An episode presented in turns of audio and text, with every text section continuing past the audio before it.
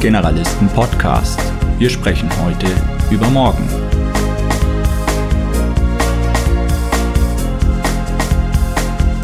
Episode Nummer 2 von Generalisten.info. Heute sprechen wir über die Zukunft der Menschen insgesamt. Ein Buch, das mich dazu inspiriert hat, ist das Buch Homo Deus vom Historiker Yuval Noah Harari und deshalb zu empfehlen, weil ein Historiker über die Zukunft spricht. Lasst uns damit beginnen, mal zu überlegen, warum wir nicht bereits tun, was wir tun sollten. Nun, das ist wesentlich der Tatsache geschuldet, dass wir drei Probleme haben.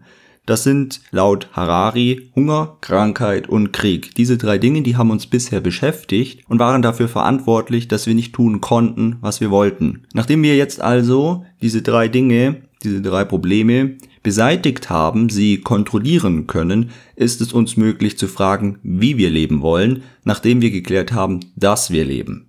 Natürlich wird der ein oder andere sagen, diese drei Formen von Problem, die existieren weiterhin, das ist sicherlich richtig, aber man könnte es verhindern, wenn man es denn wollte.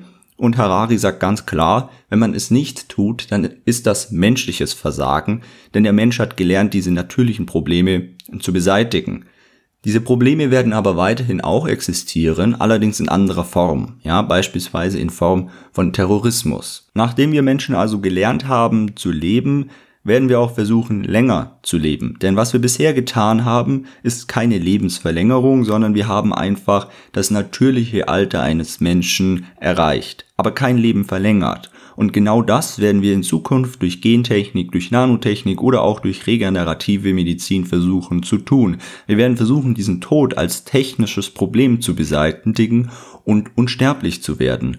Aber Unsterblichkeit muss man hier im Sinne von Unverletzlichkeit verstehen. Das heißt, wenn dich morgen ein Auto überfährt, dann bist du trotzdem tot. Und genau das wird dazu führen, dass eine unglaublich große Angst über die Menschen kommt, denn sie werden nicht riskieren, ihr unendlich langes Leben oder zumindest ein langes Leben ähm, aufs Spiel zu setzen. Und ähm, das wird auch dazu führen, dass der Lebensstil insgesamt sich ändern wird. Stellt euch mal vor, Ehen, die heute schon nicht mehr ein Leben lang halten, sollen demnächst mehrere hundert Jahre ähm, oder zumindest nur 150 Jahre halten, das relativ unwahrscheinlich, ja. Oder stellt euch vor, man geht arbeiten und dann arbeitet man mit einem Menschen, also beispielsweise ich mit 21 Jahren, mit einem Mensch, der 120 Jahre ist, ja. Das ist natürlich ein kleines Problem, eine Umstellung und das wird äh, das Leben verändern, wenn Menschen mit diesen großen Zeitspannen zusammenleben. Ja, da gibt es aber ganz viele Beispiele und das war nur einige. Nun, dieses lange Leben, muss das denn auch Glück bedeuten? Das ist ja eine wesentliche, eine wesentliche Fragestellung. Längeres Leben gleich mehr Glück kann man jetzt lange drüber diskutieren, aber ich würde mal behaupten, nein, das ist nicht so, mehr bedeutet nicht gleich mehr. Harari sagt auch, dass ein Mensch heute 60 mal mehr Energie benötigt, wie ein Mensch in der Steinzeit zu überleben. Und ich würde mal behaupten, dass das Glück nicht 60 mal mehr ist wie in der Steinzeit. Das Glück ist natürlich auch immer abhängig von Erwartungen. Und je mehr wir haben, desto höher steigen die Erwartungen und desto schwieriger ist es, glücklich zu sein, ja. Und wir werden hier einfach an Grenzen stoßen. Ich denke, das ist äh, keine große Sache. Aber wir werden vielleicht auch mit der Biochemie nachhelfen können. Denn die Biochemie ist heute schon in der Lage, Glück zu simulieren. Wir haben Glück, so meint Harari jedenfalls heute, wenn wir zwei Dingen dienen. Nämlich erstens mal Dingen, die dem Überleben dienen und Dinge, die der Reproduktion dienen, ja. Immer wenn wir diese beiden Dinge befriedigen, dann erhaben wir Glück. Nun wird aber die Biochemie in Zukunft dieses Glücksempfinden simulieren, wie schon gesagt. Und man macht das heute schon nicht nur des Glücks willen, sondern auch beispielsweise an Soldaten, die dadurch leistungsfähiger werden. Das heißt, wir können uns in Zukunft für verschiedene Leistungen, für verschiedene Arbeit oder wie auch immer diese Biochemie zunutze machen, um Glück zu simulieren. Die Biochemie zählt also zu den wesentlichen Entwicklungen in der Zukunft. Wir werden Technologien der Zukunft haben, die wesentlich von Biochemie beeinflusst sind. und deshalb auch so etwas wie Cyborgs erhalten. Cyborgs sind deshalb möglich, weil wir nicht weiter nur Werkzeuge benutzen werden, sondern wir werden diese Werkzeuge direkt an uns, in uns implementieren. Und das bedeutet, wir werden Menschen haben, die sich auch durch ihre Organik unterscheiden. Es ist aber nicht nur das Organische, sondern es ist ja durchaus vorstellbar, äh, dass wir Dinge in uns implementieren, die anorganisch sind. Und jetzt muss man das mal etwas weiterdenken. Wenn wir mehr und mehr anorganisch werden, äh, dann ist das natürlich einerseits mal bedenklich, aber dann muss zum Beispiel der Planet Erde keine Notwendigkeit mehr sein. Und so werden wir neue Menschen bekommen, die sich vom Homo sapiens auch körperlich unterscheiden werden. Das heißt, der Homo Deus, den ich eben besprochen habe, das ist die Weiterentwicklung des Homo sapiens, also des Menschen wie du und ich. Und ähm, ja, man kann schon mal sagen, wir haben den Homo sapiens bisher immer behandelt, wir haben an ihm rumgeschnippelt, wenn er krank war. Ja, dann wollten wir ihn nämlich gesund machen.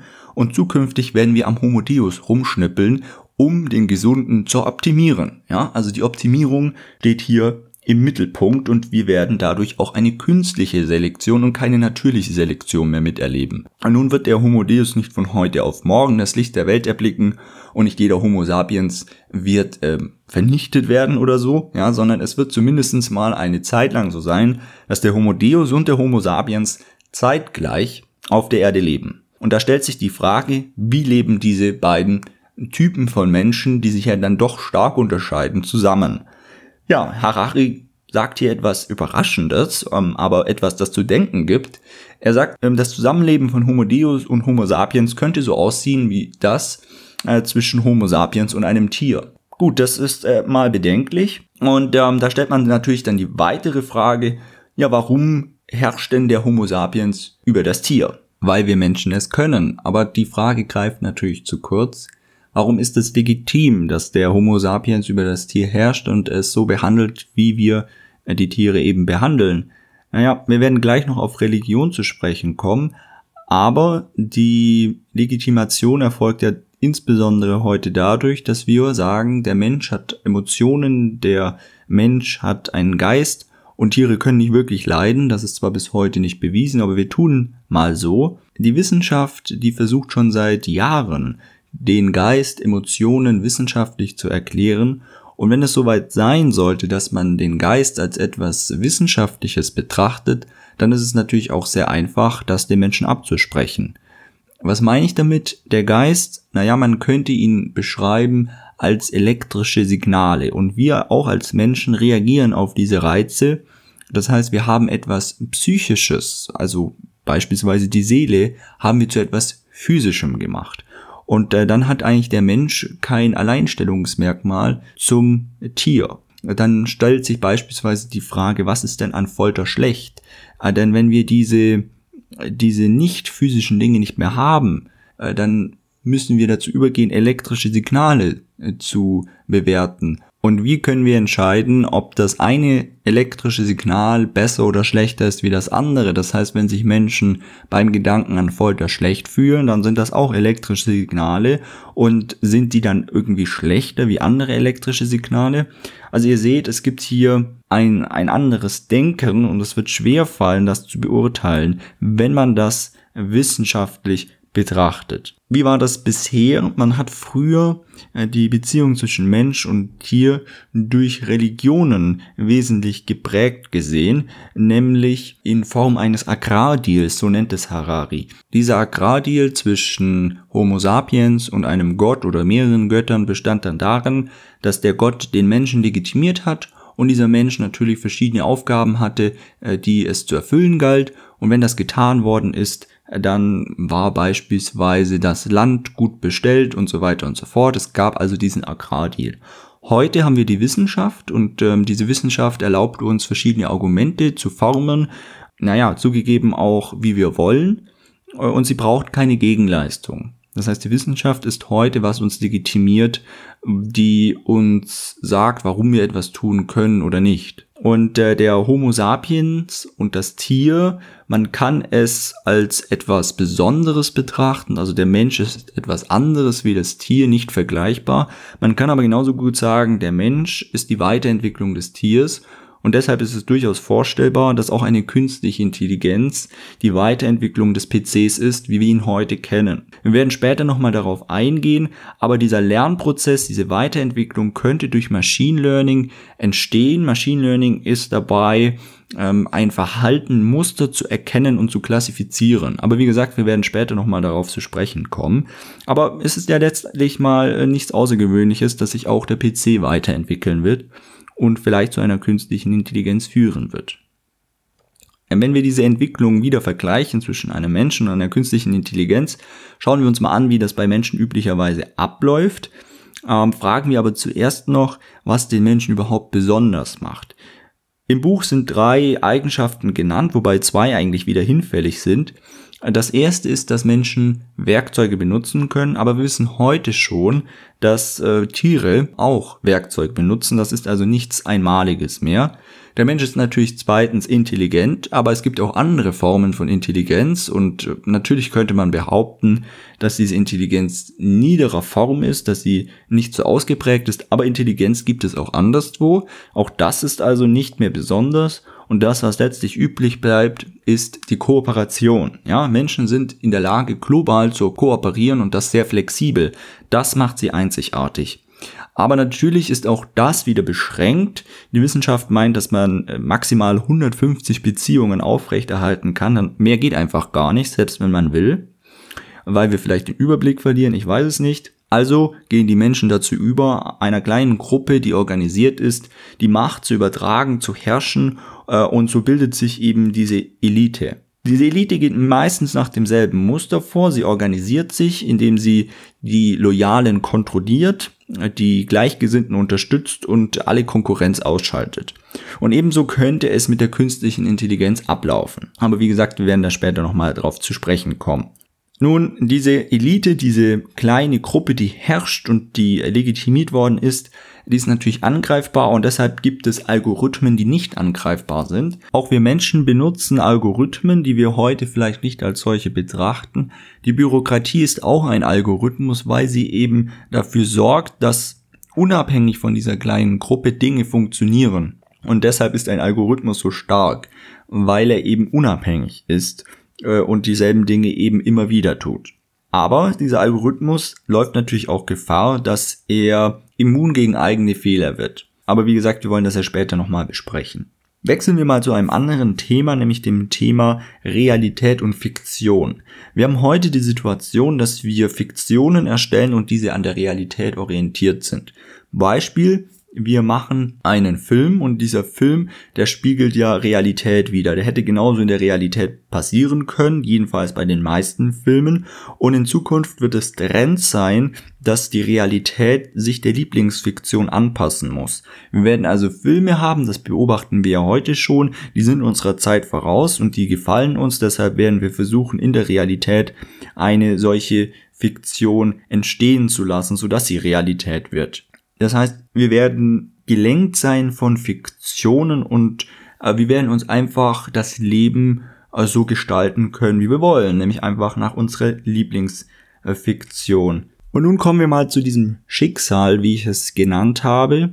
Äh, dieses Schicksal ist heute wesentlich geprägt durch den Humanismus. Ich will nicht allzu lange darauf eingehen, aber der Humanismus ist letztlich die Vorstellung, dass sich alles am Menschen orientiert. Ja, deshalb Humanismus. Und es gibt hier auch mehrere Formen, aber die Form, die wir heute leben, ist der Liberalismus. Der Liberalismus hat also zwei entscheidende Merkmale, nämlich einerseits den freien Willen, ja, und zweitens Individuum, die für sich schon wertvoll sind.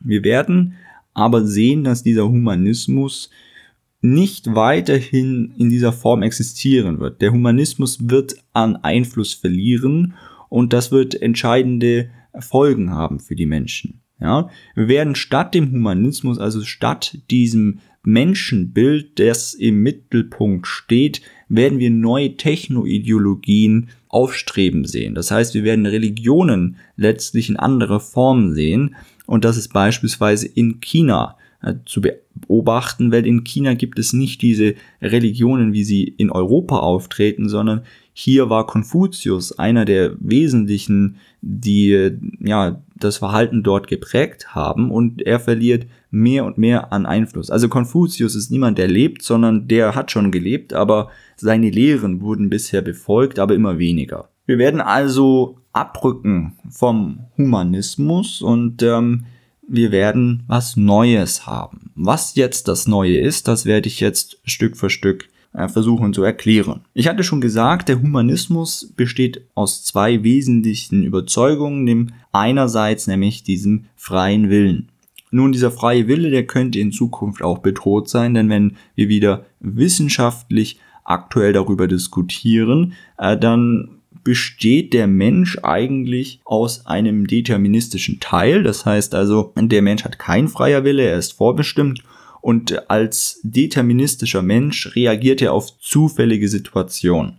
Das heißt, man kann das Ganze mit Wahrscheinlichkeit berechnen. Das Handeln, das Tun von Menschen kann man mit Wahrscheinlichkeit berechnen. Und ähm, diese Vorstellung sagt letztlich, dass man den Menschen als organischen Algorithmus betrachtet. Das ist wirklich eine Kernaussage hier der Mensch ist ein organischer Algorithmus. Wenn man diese Überzeugung ist, dann zieht es einen ganzen Rattenschwanz äh, von Folgen nach sich. Der freie Wille ist uns ja deshalb so wichtig, weil der freie Wille immer bedeutet, dass wir Wünsche, die wir haben, umsetzen können, wie wir wollen. Aber in Zukunft ist es durchaus wahrscheinlich, dass wir äh, diese Wünsche äh, kontrollieren können, nämlich durch Technologien wie beispielsweise die Gehirnsimulation. Und es wird dazu führen, dass wir dann in Anführungsstrichen die richtigen Wünschen ja nachgehen werden. Wir werden beispielsweise sagen, ich muss aus irgendeinem Grund viele Stunden arbeiten, aber ich will es eigentlich nicht. Und äh, dann werden wir einfach das Gehirn so stimulieren, dass sich diese Wünsche in uns selbst ergeben, dass wir also so lange arbeiten wollen und das natürlich nützlich. Ja, wie gesagt, das macht man heute schon und es ist auch durchaus vorstellbar, dass diese Erfahrungen und äh, diese Wünsche, dieses Glück als Produkt irgendwann im Supermarkt zu finden sind, wenn man das mal plakativ ausdrücken äh, möchte. Das heißt, der Mensch wird vermutlich auch ein Stück des freien Willens verlieren. Also diese liberale Grundüberzeugung wird an, an Stärke einfach verlieren, weil man den Menschen als organischen Algorithmus betrachtet. Ja, sehr wissenschaftlich eben. Und die zweite ähm, Grundüberzeugung des Humanismus, des Liberalismus ist, ähm, dass ein Individuum wertvoll ist. Aber das Individuum, also jeder Einzelne, wie du und ich, wir sind bedroht, weil wir wertlos werden. Ja, das muss ich jetzt vielleicht erklären. Der Liberalismus in der Vergangenheit ist deshalb so erfolgreich, er hat sich deshalb gegenüber anderen Konzepten durchgesetzt, weil der Liberalismus dazu geführt hat, dass Menschen leistungsfähiger sind. Ja, früher hat man einfach festgestellt, dass liberale, freiheitliche Menschen zu mehr Leistung bereit sind und deshalb hat man den Liberalismus mehr und mehr ausgerollt, das hat zu Demokratie geführt. Und das ist eben eine Betrachtungsweise, die eben sehr nutzenorientiert ist und Harari sagt das als Historiker. Es war genau so, man hat den Liberalismus eingeführt, weil er einfach nützlich war. Ja, nicht weil wir besonders gutmütig waren, diejenigen, die damals an der Macht waren, sondern weil es halt nützlich war. Und da gibt es drei Gefahren, die das jetzt eben bedrohen. Das sind nämlich erstens mal das Individuum ökonomisch und militärisch wertlos werden. Es werden uns also beispielsweise um mal ein Beispiel zu nennen, die Maschinen ersetzen, dadurch wird der Mensch wertlos werden oder eine künstliche Intelligenz wird uns ersetzen. Und ähm, zweitens dann, dass das Kollektiv wichtiger ist als das Individuum selbst. Also die Menschen insgesamt sind schon wichtig, aber ein Einzelner nicht. Und drittens wird es natürlich Individuen geben, die weiterhin wichtig sind, aber das werden halt nur sehr wenige sein und das wird halt auch sehr elitär werden. Und all das stellt natürlich dann die Frage, wenn wir weniger wert sind, haben wir dann auch weniger Rechte? Also das ist auch eine sehr wichtige Frage. Das, was ich eben beschrieben habe, also diese nutzlosen Menschen in Anführungsstrichen, das ist wirklich nicht böse gemeint, sondern einfach, ich denke, man versteht, was ich meine. Wenn, wenn du halt nichts mehr zu tun hast, dann bist du halt irgendwie nutzlos. Ja, du bist weniger wert. So steht es jedenfalls in diesem Buch.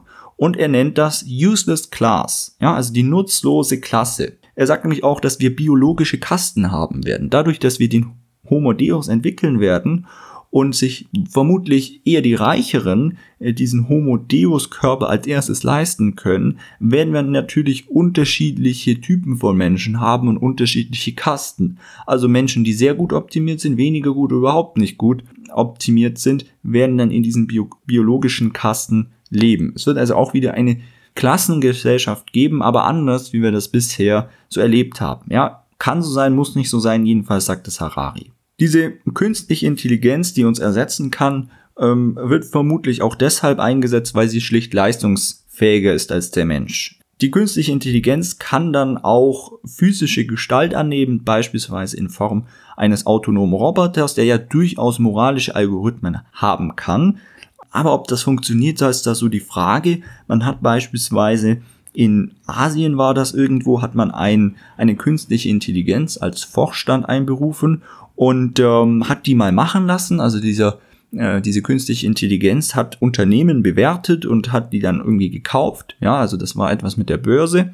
Und man hat dann das später ausgewertet, wie die das gemacht haben, also die künstliche Intelligenz. Und man hat gesehen, dass diese künstliche Intelligenz insbesondere Unternehmen bevorzugt hat, ja, die halt künstliche Intelligenz oder ähnliches verwendet haben. Die künstliche Intelligenz hat hier also Vetternwirtschaft betrieben. Deshalb ist das mit diesem moralischen Algorithmus etwas bedenklich, äh, vor allem dann, wenn man bedenkt, dass der künstliche Intelligenz nie gesagt worden ist, dass sie darauf achten soll. Die künstliche Intelligenz ist dann auch das erste Mal in der Geschichte der Menschheit oder ja, eigentlich in der Geschichte jeden Lebens die erste Form, die einerseits intelligent ist, aber nicht bewusst. Ja, der Mensch ist intelligent, aber er hat auch ein Bewusstsein, er hat einen Geist und das hat die künstliche Intelligenz nicht.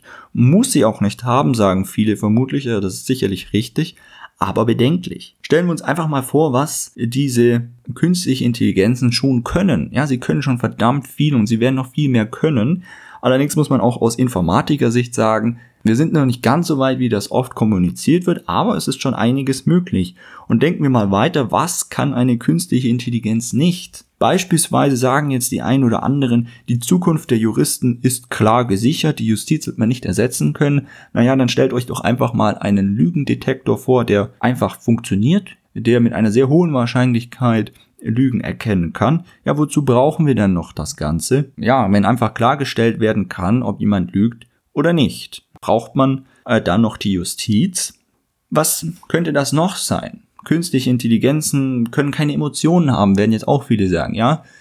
Nun, ich hatte diese Wearables schon angesprochen, also diese Dinge, die man sich an den Körper anheftet, die wir ja heute schon teilweise haben mit diesen Fitness-Trackern oder sowas. Diese künstliche Intelligenz wird Emotionen messen können. Ja, wenn man Emotionen, wie gesagt, wissenschaftlich betrachtet, dann kann man sie messen und dann kann die künstliche Intelligenz vielleicht Emotionen nicht selbst erzeugen, sie kann es vielleicht nicht fühlen, aber sie kann es messen und kann es verstehen.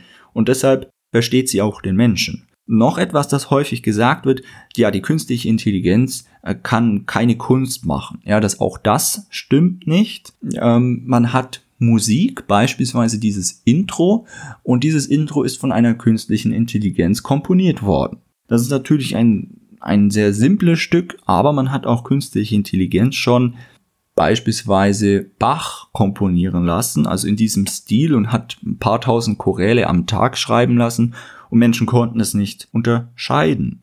Die großen Konzerne nützen natürlich die künstliche Intelligenz auch schon seit längerem. Die GAFA-Ökonomie in Amerika, also die äh, Konzerne Google, Apple, Facebook und Amazon nutzen das Google nutzt es beispielsweise für den Algorithmus, der bei der Suche verantwortlich ist, äh, für das, was wir finden. Ähm, Apple hat natürlich mit Siri den ersten Assistenten äh, auf den Markt gebracht, der jetzt zu diesen ganzen weiteren ähm, Assistenten wie beispielsweise von Amazon geführt haben, also dem Amazon Echo. Auch ein wichtiges Unternehmen ist in diesem Beispiel IBM, ja, die mit Watson einiges vorhaben. Da kann man sich durchaus mal das ein oder andere Video dazu anschauen. Facebook natürlich auch ein Algorithmus, der dafür sorgt, dass wir sehen, was wir sehen sollen. aber auch die Börse natürlich schon seit längerem mit künstlicher Intelligenz am Start und auch deutsche Unternehmen wie beispielsweise Otto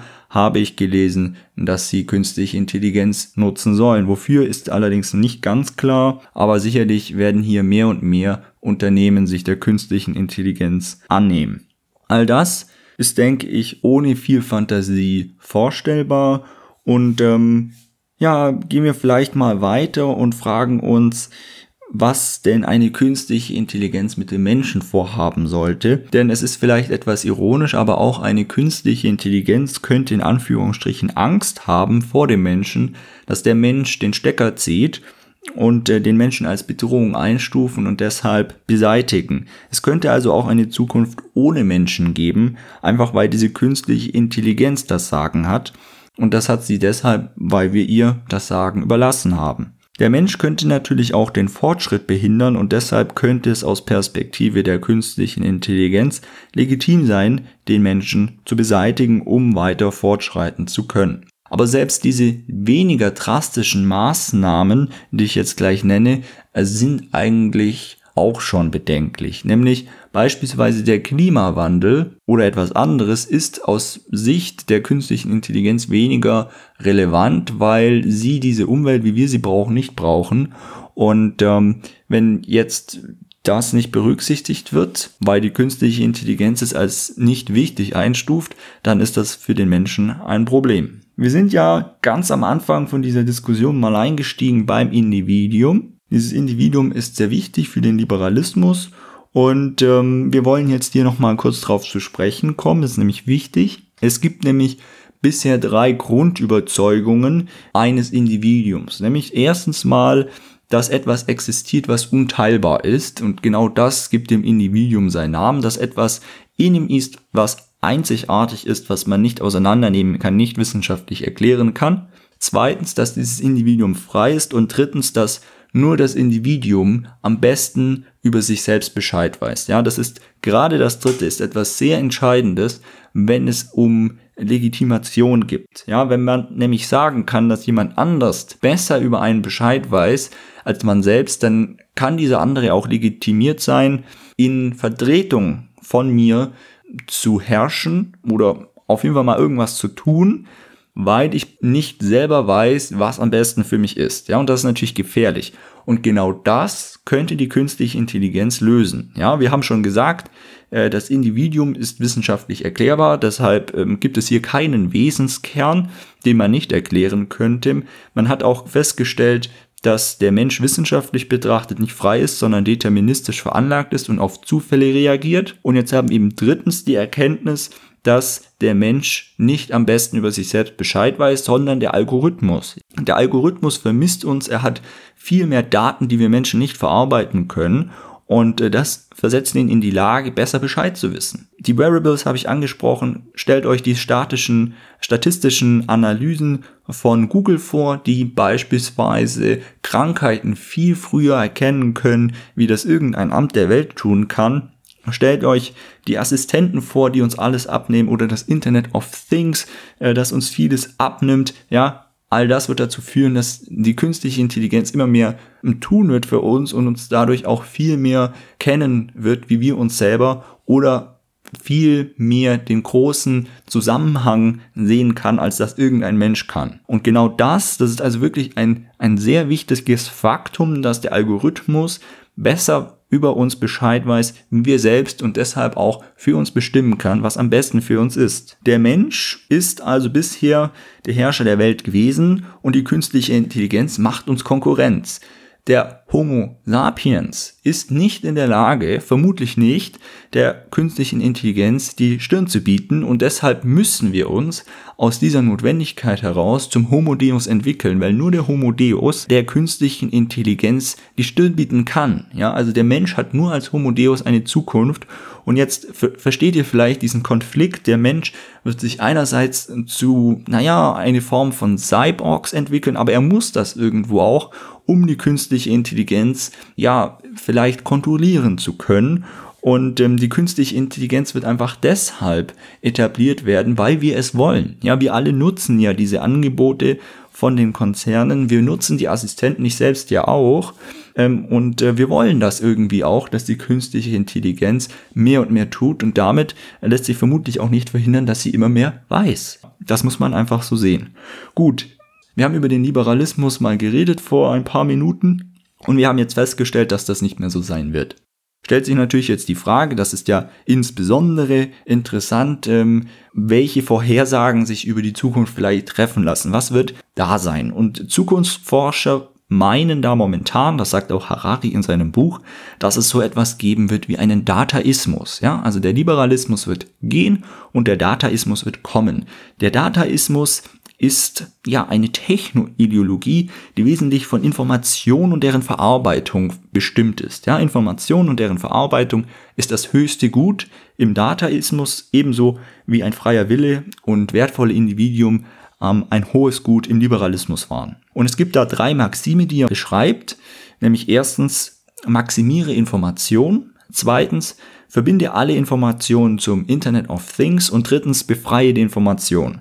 Ja, und das ist auch die Aufgabe des Menschen in Zukunft vermutlich, eben diese drei Dinge umzusetzen. Und man wird Menschen und auch alles andere in diesem Dataismus dann nach ihrem Beitrag äh, zu dieser Informationsflut bewerten. Das heißt, diese Daten werden aber natürlich nicht von einem Menschen verarbeitet werden können und deshalb werden Dinge wie Big Data mehr und mehr Einzug halten. Ja, das ist also die wesentliche Entwicklung, die es geben wird. Und äh, natürlich will er auch hier wieder wissen, wie sich das entwickeln könnte. Er misst das an dem intelligentesten, was es heute gibt, nämlich dem Menschen. Und dieser Mensch hat auch eine bestimmte Entwicklung durchgemacht. Die wollen wir jetzt mal kurz äh, durchgehen. Ganz am Anfang hat der Homo sapiens eine kognitive Revolution erlebt. Das heißt, er konnte denken, sage ich jetzt einfach mal schlicht, und das hat dazu geführt, äh, dass er eigenständig wurde, dass die Menschen sich getrennt haben und sie haben dann überall auf der Welt Probleme anders angepackt und dadurch entstand eine große Vielfalt. Diese Vielfalt allerdings wurde natürlich dann auf Kosten äh, von Verbindungen betrieben. Das heißt, die Menschen hatten wenig Kontakt zueinander. Dann gab es eine Agrarrevolution, das heißt die Anzahl der Menschen, die stieg sehr dramatisch an. Und das dritte war dann, äh, dass Schrift erfunden wurde, dass Geld erfunden wurde und das hat dazu geführt, dass die ehemalig getrennten Menschengruppierungen sich wieder verbunden haben, damit sie kommunizieren können. Und das vierte, was wir heute erleben, ist die Informationsneuzeit und das beschreibt letztlich, dass Daten erhoben werden und dass diese Daten in Bewegung sind. Und ebenso wie das jetzt äh, beim Homo sapiens abgelaufen ist, wird es vermutlich auch im Dataismus ablaufen können. Ja, vermutlich ist vielleicht falsch, es könnte so sein. Und dieser Prozess wird also von Menschen gestaltet werden. Die Menschen dienen dabei als Instrument, als Prozessor in diesem Datenverarbeitungssystem.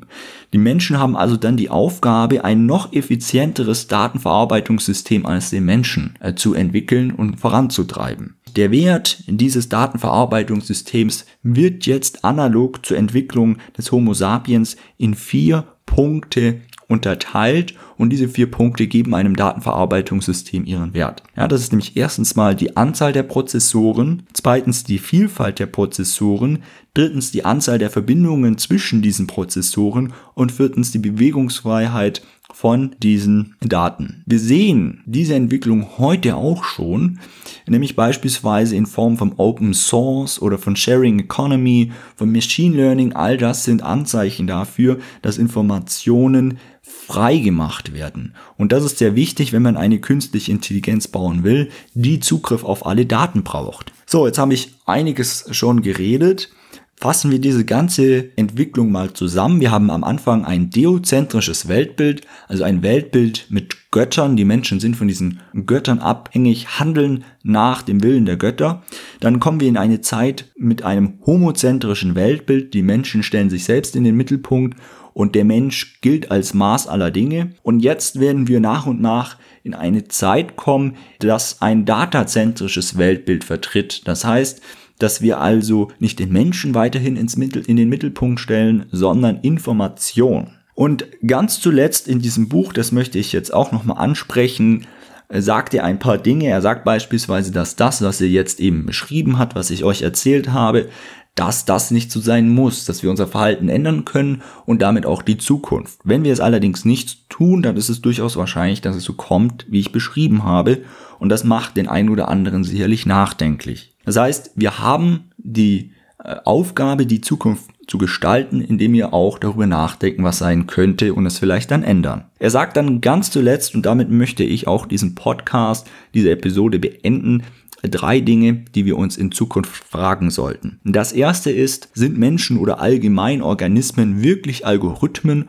und ist ein Leben wirklich eine Datenverarbeitung? Ist das so? Zweitens, ist Intelligenz oder ist Bewusstsein wertvoller? Wenn wir eine künstliche Intelligenz haben, die intelligenter ist als der Mensch, aber dafür kein Bewusstsein hat, werden wir uns entscheiden müssen, ob uns weniger Intelligenz, aber dafür mit Bewusstsein weniger oder mehr wichtiger ist als Intelligenz ohne Bewusstsein, also eine künstliche Intelligenz. Entscheidet euch. Drittens, ist ein Algorithmus tatsächlich in der Lage, uns besser zu kennen und sollten wir es zulassen, dass ein Algorithmus uns besser kennt als wir uns selbst, denn dann stellt sich die Frage, was wird aus uns?